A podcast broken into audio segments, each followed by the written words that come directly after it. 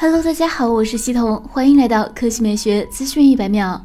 小米十 S 新机正式对外公布，该机定于三月十日周三下午十四点推出。从海报公布的造型来看，小米十 S 的摄像头布局和小米十标准版有了很大不同，倒是类似小米十至尊纪念版。其中幺零八 MP 的字样清晰可见，也就是保留了一亿像素主摄。预计其他三颗分别是超广角、长焦和人像镜头。此外还有双色温闪光灯及辅助对焦模块。颜色方面公布了蓝色、白色和黑色，也就是和小米十一基本相同。爆料显示，小米十 S 或升级为骁龙八七零芯片，在屏幕、影像。音频、充电、续航等方面均有所加强。目前小米十标准版的售价是三千三百九十九元，小米十至尊纪念版是五千二百九十九元。小米十 S 应该会落在这个价位区间，或者更具竞争力。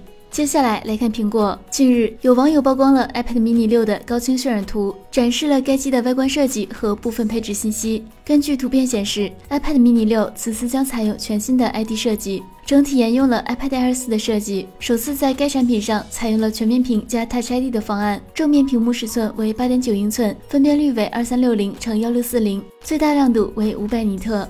实体的 Touch ID 指纹识别按键被设置在右上角的顶部位置，与电源键合二为一。整机外观同样采用方正的直角边框设计，背面配备了一千二百万像素单摄像头。核心配置方面，iPad mini 六将搭载与 iPhone 十二系列相同的 A 十四仿生芯片，机身内置六十四、一百二十八、二百五十六三种存储空间可选。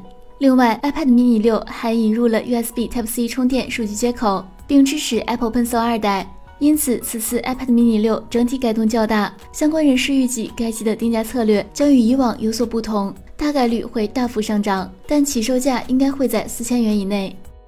好了，以上就是本期科技美学资讯每秒的全部内容，我们明天再见。